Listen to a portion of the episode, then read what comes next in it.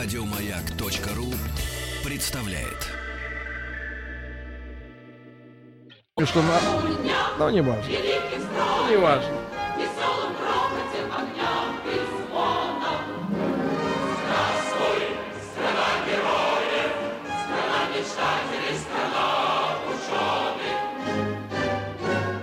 Госстрой.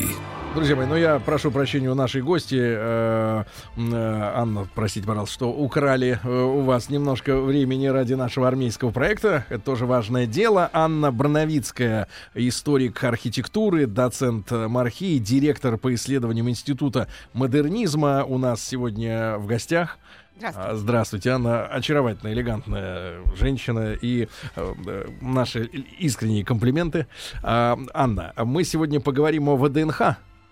Да, который, наверное, переживает э, в настоящее время Ренессанс. ренессанс, да, возрождение некое. Я не знаю, как вы, Переживает, да. Судя по э, прессе. не знаю, как вы с точки зрения именно ученого, человека, который вас архитектуру воспринимает как науку, да, э, воспринимает возрождение. Может быть, об этом попозже поговорим, но э, начать хотелось бы с создания, да, вот этого центра. Истории. А, да, Анна, на месте чего все это находится? Что было там прежде? А, Ну, это огромная усадьба Останкина, да, то есть рядом есть э, дворец регулярным парком, но помимо этого Шереметьевым принадлежали огромные земли с э, дубравами, с э, сельскохозяйственными землями. Там был конный завод, например, э, разводили коней. Э, В советское время, ну, вот в 20-е годы, там тоже были сельскохозяйственные земли и небольшой даже поселок Сад, который впоследствии исчез. Но, в принципе, эта земля довольно неудобная, да, там был э, сложный рельеф, там много было очень э, ручейков и даже оврагов. Мгм. Предыстория появления именно э, сельскохозяйственной выставки, да, на месте э, вот э, Ну, не только ВДНХ. сельско- ну, а, ВДНХ изначально же была... ВСХВ, да? Да, ВСХ. А Союзная сельскохозяйственная выставка. Ну, и- предпосылки, почему? Почему именно там и почему именно эта выставка? Ну, э, я, во-первых, напомню, что э, первая сельскохозяйственная выставка всесоюзная прошла в Москве в 23 году, и вообще это было нормальное явление. Эм, Кроме того, межвоенное десятилетие, да, то есть между Первой и Второй мировыми войнами, это в мире вообще расцвет крупных выставок, да, то есть всемирные выставки проходили чуть ли не каждый год. Мгм. А, В 30-е годы, ну вот Америка особенно отличилась, а надо сказать, что Советский Союз тогда во многих отношениях очень сильно ориентировался на США. А, И я думаю, что а, советское правительство было бы счастливо провести в Москве всемирную выставку, но просто в тогдашней международной обстановке это было нереально. Хотя Да? в международных выставках мы принимали участие, более того, наши павильоны... Чрезвычайно успешно, Успешно. чрезвычайно успешно мы принимали участие. Я думаю, что это тоже было стимулом, вот показать всему миру, на что мы способны. А, То, что это была сельскохозяйственная выставка, например, а не промышленная, да, если речь идет о, ло- а локальные выставки тоже были в пределах стран, в пределах регионов, достаточно регулярно. Это нормальное было явление. А, Ну, э, дело в том, что индустриализация все-таки еще не достигла таких уж больших успехов, да, а в сельском хозяйстве прошла коллективизация, и первые успехи появились. Другое дело, что это пер- первые успехи заключались в том, что люди перестали умирать с голоду От голода. миллионами, понимаете? Но все-таки была создана вот эта система колхозов, и уже было что показать. И э, решение о проведении Всесоюзной сельскохозяйственной выставки было принято весной 1935 года на втором всесоюзном съезде колхозников-ударников, но, конечно, это была не низовая инициатива, это было решение принято наверху, но оформлено оно было таким образом. И интересно, что это то же самое время, когда заканчивается разработка генерального плана реконструкции Москвы. э, О котором мы говорили вот в нашей прошлой программе. ну вот, э, значит, генплан был принят в июле 1935 года, да, а решение о создании выставки э, весной. И дальше нужно было увязать да, один проект с другим. И э, на самом деле для сельскохозяйственной выставки предлагались разные площадки, э, ну, в основном на севере Москвы, но думали э, поближе к Семирязевской академии, например, разместить.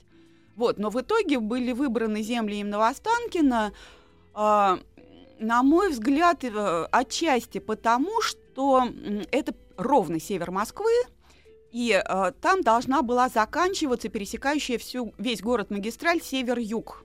Да, потому что генплан реконструкции Москвы, он подчиняется некой геометрической логике, я бы даже сказала, э, геометрической символике. А да? что за магистраль? Ее, ее так и не построили. А как она должна была проходить? Она вот должна была проходить вот прямо сквозь всю Москву, ровно с юга на север, э, немножечко обходя Кремль, э, делая вот такую петельку. Вот, угу. от Кремля дальше по Рождественке, и должна была быть прорублена вот шир широченная магистраль по живому. Ну, там не так уж сильно все было застроено, но тем не менее, вот удивительно, что до нее дело не дошло, да. Другой, скажем, большой проспект, который был запланирован в генплане 1935 года, проспект Конституции, осуществили уже в 60-е годы, да, как э, Новый Арбат. Вот, а магистраль Север-Юг так и не построили. И, соответственно, основным подъездом стал, э, стала Большая Мещанская улица, впоследствии проспект Мира. Угу. Ну вот. Эта э, территория была на расстоянии от города? А, это была... Нет, это было в пределах э, города Москвы. Окраина все-таки. Э, ну, окраина, конечно, но надо было все-таки много свободного места, нужен был зеленый ландшафт, да, выставка сельскохозяйственная, это же не просто павильоны, это большие еще опытные поля, да, это территории, где можно было содержать скот, а не только его показывать. Так что места было много, конечно, это должна была быть окраина. Ну, то есть изначально проект предусматривал, что те же самые павильоны, которые будут возводиться, это будут э, не временные конструкции, Вы как знаете... сегодня принято на тех же выставках, я не знаю, о каких-то общественных мероприятиях, когда возводятся достаточно вре- временные конструкции. Вы знаете, вообще э, Изначально предполагалось, что выставка проработает несколько месяцев, так же, как в 23 году сельскохозяйственная выставка проработала несколько месяцев. Да? А, опять же, если мы сравниваем с международной практикой, вот эти большие выставки, они в основном были э, временные, э, иногда их продлевали на второй сезон, но как постоянные строил, строились несколько павильонов, или даже один, который потом оставался как музей. Да? Угу. Это было принято. А что выставляли?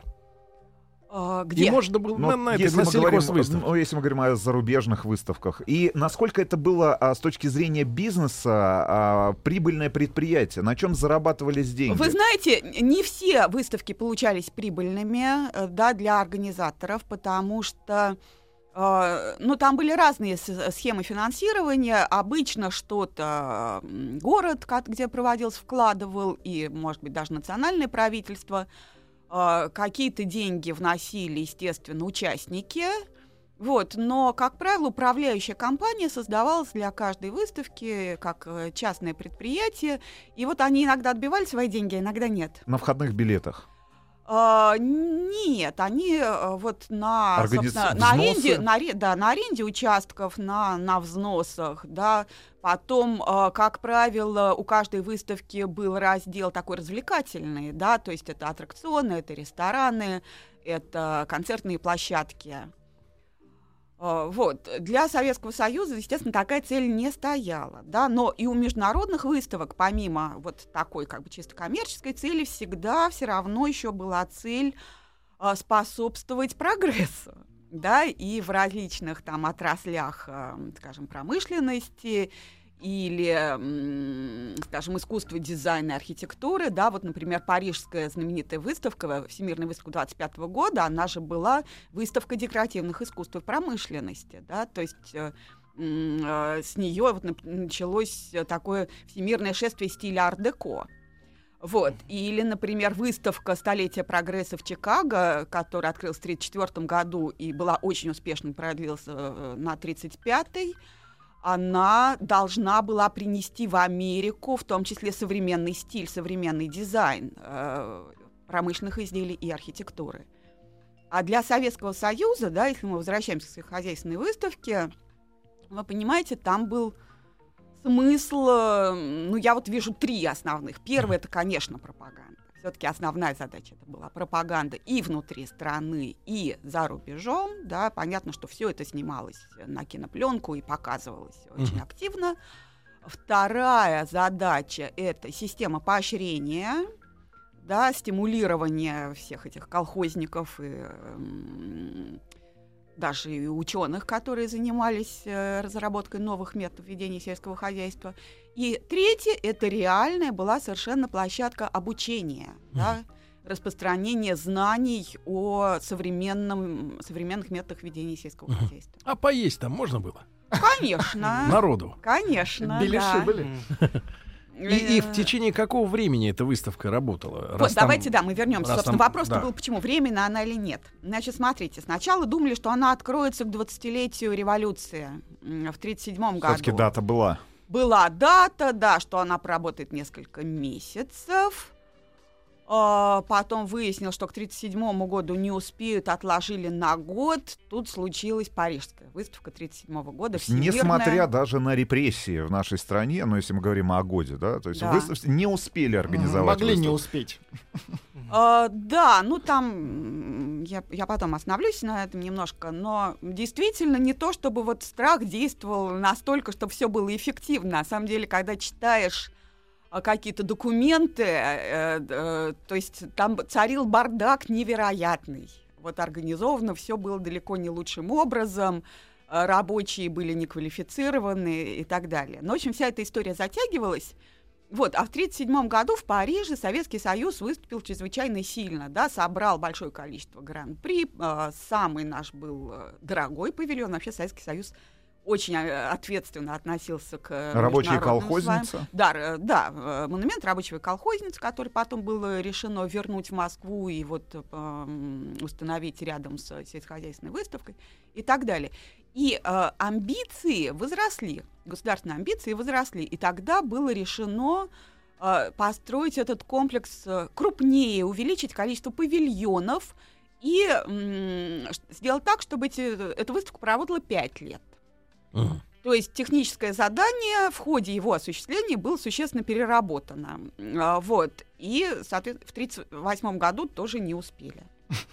Тоже не успели. Вот.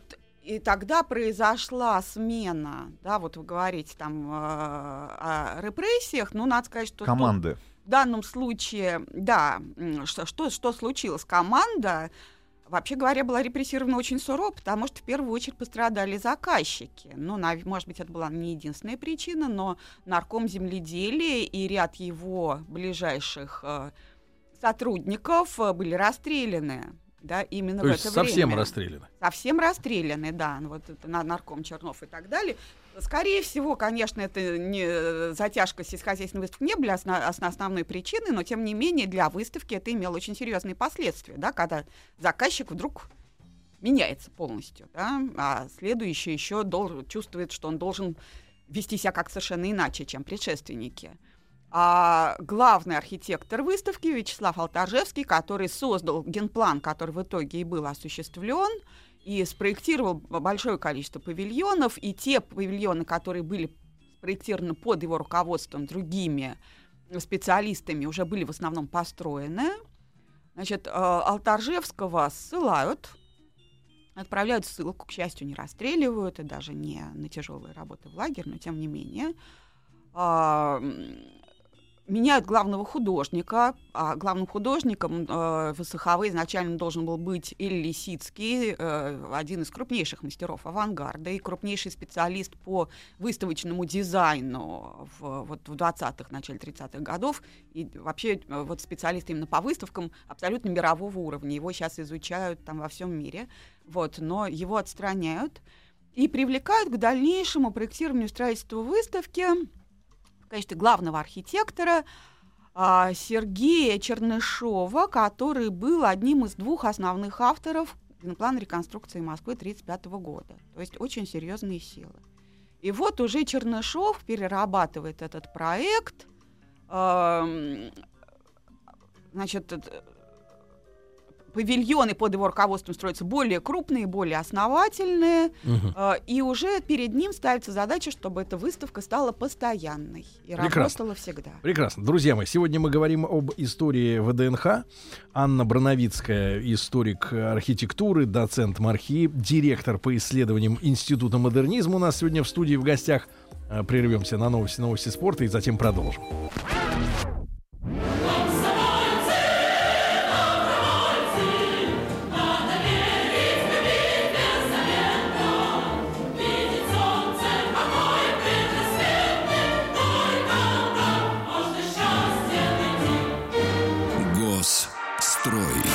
Друзья мои, сегодня мы говорим о ВДНХ, выставка достижений народного хозяйства. У нас сегодня в гостях Анна Брановицкая, историк архитектуры, доцент МАРХИ, э, директор по исследованиям э, Института модернизма. И с Анной мы обсуждаем вот предысторию да, строительства, потому что э, выяснилось, что в конце 30-х годов уже вторая по очереди команда э, не смогла у, уложиться в сроки, да, по строительству. А, нет, это первой команде один раз дали отсрочку, вот, она не уложилась, тогда ее сменили, вторая все-таки смогла. Угу. открыть выставку 1 августа 1939 года, соответственно, через два года после первоначально намеченного срока.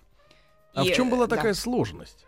Ну, сложностей было много. Во-первых, там была реальная сложность э, с тем, что требовалось много земляных работ. Вот, э, может быть, э, многие знают, что э, главный вход был не там, где он сейчас, mm. а это то, что сейчас северный вход сбоку, потому что э, прямо с э, Большой Мещанской улицы Ярославского шоссе провести дорогу было очень сложно, там был овраг, много вод, ну, в общем, колоссальные объемы э, земельных угу. работ требовались сначала для разравнивания площадки. Э, кроме того, менялась программа на ходу, увеличивалось количество павильонов. А, павильонов. И есть еще одно обстоятельство. Я думаю, что главный просчет Алтаржевского и главный повод для неудовольствия им со стороны, ну, как бы, наверное, уже государственной власти заключался в том, что центром композиции была, как она есть сейчас, площадь механизации. И вот на том месте, где сейчас стоит ракета, да, в центре этой площади, э, Алтаржевский поставил э, павильон механизации, который имел форму башни, напоминающий э, немножко своим силуэтом дворец Советов, который тогда проектировался рядом с Кремлем. А, и, ну, с одной стороны, такая форма, конечно, очень неудобна для экспонирования, тем более крупной техники. Вот, а с другой стороны, вот э, Чернышов, когда э, э, стал переделывать проект, он отодвинул павильон э, механизации в сторону, ближе к пруду, э, сделал его пониже, это такой был ангар, а на место, ну, как бы в центр всего поставил э, статую Сталина 25-метровой высоты. Вот мы сейчас вот обсуждаем, значит, этого э, князя Владимира, да, вот так, вот такого же площади. размера, ну, он по всей Москве путешествует, э, вот, вот э, на самом козырном месте оказалась статуя Сталина, и вот тогда все стало на свои места. Да? Как вот проект или как правильно. реальность? Нет, это была реальность. Так, так и сделали, так и построили. А куда дели ее? Так а, и в каком году? 25 Ну, э, смотрите, да, вот выставка 39 года, она проработала до лет 41 да, в связи с началом войны ее закрыли, поэтому она не смогла стать постоянной. А, за годы войны, естественно, павильоны, с которыми никто не ухаживал, которые не отапливались, э, сильно пострадали. Многие из них просто еще и растащили там на э, топливо, да. А, и э, потребовалась большая реконструкция, потому что идея о том, что в Москве должна быть постоянно действующая хозяйственная выставка, она сохранилась. И весь ансамбль заново отстроили, а, частично изменив генплан, вот сделав новый главный вход, э, но, в принципе, сохранив план, разработанный еще Алтаржевским, э, и заново открыли выставку уже 1 августа 1954 года. С фонтанами. С фонтанами а почему, совсем. Почему же при Сталине ее Вы так знаете, не успели а, восстановить? Потому что, опять же, был очень уж большой размах. Да, вот я на самом деле, будучи историком архитектуры, пока ни слова не сказала об архитектуре, собственно. Вот, но а, вы понимаете, выставка что 39 что 54 года была очень важна именно для выработки стиля советской архитектуры, да, потому что в 30-х годах вот после реформы творческих союзов, которая была, проведена в 1932 году, да, архитекторам было велено создать новый стиль, э, применять метод социалистического реализма в архитектуре, осваивать классическое наследие, но как это должно выглядеть, никто не знал да, что такой социалистический реализм в живописи или в литературе еще представить было можно, а вот в архитектуре очень сложно. Поэтому на выставке, да, где все-таки немножко игровая архитектура, там появлялось очень много вариаций, И было из чего выбрать, то есть что похвалить э, сверху, да, и тем самым указать на путь, которым должна архитектура дальше развиваться. После войны концепция вот этой вот э, архитектуры, да, которую вот мы называем сталинской, она э, немножко изменилась, она должна была бы стать более торжественной, да, вообще все послевоенное строительство, оно посвящено прославлению победы, да, теме триумфа. Вот европейские страны стремились максимально быстро а, расселить людей, решить какие-то насущные э, реальные задачи, да, для советской архитектуры была поставлена задача символически выразить величие победы, величие советского народа и, естественно, отца народа в первую очередь. Так вот, вот этот ансамбль который с 49 -го года начинают воссоздавать, да, во-первых, надо было сначала разработать, потом, ну, действительно, огромное строительство, но, строго говоря, острой-то необходимости не было в этом, да, уж надо было там жилье восстанавливать, инфраструктуру и так далее. Вот, но все-таки там было финансирование, и э, там действительно уже очень боялись и очень старались сделать как, все как можно лучше, потому что помимо, собственно, архитектуры, там же очень сложная отделка, там масса мозаик, да, скульптуры, росписи. То есть это действительно были мобилизованы, просто реально не хватало скульпторов, художников, э, мастеров. Uh-huh. Привозили из республик э, мастеров традиционных промыслов для того, чтобы участвовать в отделке национальных павильонов. И вот действительно эта история затянулась так, что Сталин не дожил. Да, вот он умер да, 5 марта 1953 года а выставка открылась только в 1954 году. И вот когда мы смотрим на фотографии стройки, а, вот эта скульптура Сталина, она еще стоит. А, это скульптор а, Меркуров Сергей, очень известный советский скульптор. И, но статуя была бетонная, да, не бронзовая, бетонная. Вот, может быть, она не совсем хорошо сохранится. Но вы понимаете, все-таки уже борьба за власть после смерти Сталина шла очень активная, и было понятно, что вот эту фигуру не сохранят как вот такое вот советское божество, да, второго Ленина, вот, а что надо, ну, что она будет задвинута, да, то есть до 20-го съезда партии как бы, открытой борьбы с культом личности еще пройдет какое-то время, но вот, э, тихонечко, не на самом деле никак это не зафиксировано, нет фотографий, нет документов, то есть никто четко не знает, когда и каким образом что эта украли. статуя исчезла, ее взорвали или что с ней сделали. То есть говорят, что она зарыта там на территории ВДНХ, и даже примерно показывают, какое место. Но, во всяком случае, факт, что к открытию в 1954 году статуи не было, а на ее месте был круглый бассейн. перед э, павильоном механизации, который получил новый фасад в виде триумфального. Прекрасно украли. Главные э, павильоны, главные достопримечательности, э, которые обязательно стоит посетить. Слушайте, я тут цифры обнаружил. Каждый восьмой житель планеты посетил выставку достижений народного да хозяйства. Ладно. Не знаю, имеет ли это отношение какое-то к реальности. Думаю, что нет. Нет, да, но все-таки, мне кажется, ну, большинство жителей ну, нашей страны... Конго большая делегация была. Но жители нашей страны, да, в период там с 54 года-то обязаны были просто-напросто побывать на выставке достижений народного хозяйства хозяйства, если они приезжали в Москву. Давайте вот с точки зрения архитектуры. Сегодня что сохранилось, на что точно стоит обратить внимание, и, может быть, немножко о мифах э, поговорить, да, которые связаны с выставкой достижений народного хозяйства. Ну, что я вам скажу?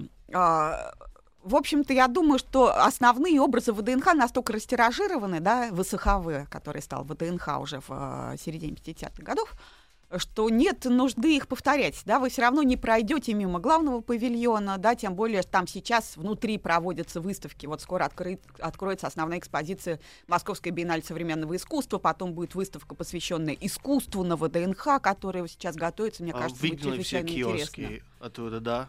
Да, да, ну вот то, что произошло за последние два года, да, оттуда убрали эту дикую торговлю, провели какой-то первичный ремонт, конечно, до реставрации еще очень далеко, но тем не менее. Ну хорошо, я отвечаю пока на вопрос, да. Вы не минуете основные фонтаны, да, дружба, дружба народов. народов. Главный миф 16 э, или 15 а, 16, конечно, потому Карела что... Карела-финская. Да, была еще Карела-финская ССР, которая в конце концов преобразовалась ну, в автономную. в конце концов, довольно быстро, да, была включена И 16 гербов. 16 а, гербов, да, на фасаде главного павильона, который представляет СССР в целом. Вот, все-таки я хочу сказать про то, что стоит посмотреть. А, вы знаете, ВДНХ, конечно, большая вещь, да, большая территория. Э, Ее трудно пройти за один день. Но я все-таки очень советую, помимо вот этих основных площадей, да, которые не, не минуете, на которых всегда точно национальные павильоны, да, и которые заканчиваются э, великолепным этим павильоном э, механизации, все-таки имеет смысл отходить в сторону, потому что помимо парадной части там есть чудесные совершенно места, например, э, животноводческий городок. Справа от павильона механизации, если мы идем от э, главного входа. Вот, это такой мир, который вот трудно представить, что вы в Москве, да, то есть там павильоны, которые построены по образцу традиционных усадебных э, скотных дворов, вот, э, там и, и красиво, и необыкновенно совершенно атмосфера. Потом есть часть очень скромных построек, под названием э, «Новая деревня», «Новая советская деревня». И, э, знаете, когда я, я довольно часто вожу на ВДНХ какие-то экскурсии, ну, иностранных специалистов, да, архи, архитекторов или ландшафтников, они когда туда попадают, они говорят, какое чудесное место. А, вот, потом есть совершенно необыкновенные павильоны «Юный натуралист», например, и торф стоят рядом, это ближе к главному входу, наоборот, слева – вот, есть совершенно волшебный дом книги в виде такого античного храма, только у него весь э, декор это символы знаний, да, э, вот, то есть там масса каких-то совершенно необыкновенных и гораздо менее известных, очень обаятельных построек. Э, в конце там есть павильон с физкультуры и спорта, Uh-huh. Вот, до которого никто не доходит, а это совершенно тоже удивительный образчик такого ар-деко, ну, я бы сказала, американского типа. Вот, с точки зрения истории архитектуры это очень интересно. И просто гулять, вот там в конце, например, все это, да, там, э, как предполагал, что люди приходят на ВДНХ, знакомят, ну, ВСХВ, да, знакомятся с экспозицией, получают свою долю идеологии, да, свою долю знаний. Э, вот, может быть, там дети всегда отщипывали какие-то там виноградинки, короля, орешки или мандарины, да, потому что надо понимать, что еще в 54 году все-таки люди были голодные, да, вкусного было мало. Вот, за национальными павильонами были ресторанчики. Вот вы спрашивали, можно ли там было поесть. Но заканчивалась вся эта прогулка зоной отдыха вокруг прудов. Да? А, сразу за павильоном механизации был гигантский павильон глав пива с большой террасой. Неплохо. Рядом, между прочим, находился павильон глав ликер водка для любителей более нет, для тех, кто уже разогрелся пивом. Да, те уже да, а совсем на другом берегу стоял, ну, стоит, слава богу, до сих пор великолепный, совершенно главный ресторан. Вот, ну понятно, что все посетители, он, он не мог их обслужить, да, но... Но для тех вот заградительным были главпиво и главводка. Да. Не доходили. Да, это совершенно такой неоклассический дворец, вот как будто он был построен в конце 18 века, да, с террасами там в двух уровнях. А это наводил. Совершенно замечательно. Вот, это, это стилизация, это один из вариантов освоение классического наследия именно послевоенного, когда э, архитекторов поощряли и отечественное классическое наследие не только соцреализм. А Тим нашел, как выглядели эти павильоны. Ну, да, друзья мои. Ну, это спорная тема, надо. Это нужно видеть. Сегодня у нас в гостях Анна Броновицкая, историк архитектуры, доцент Мархи, директор по исследованиям Института модернизма. Мы сегодня говорим о ВДНХ. Друзья мои, не успевайте в прямом эфире на сайте радиомаяк.ру послушать.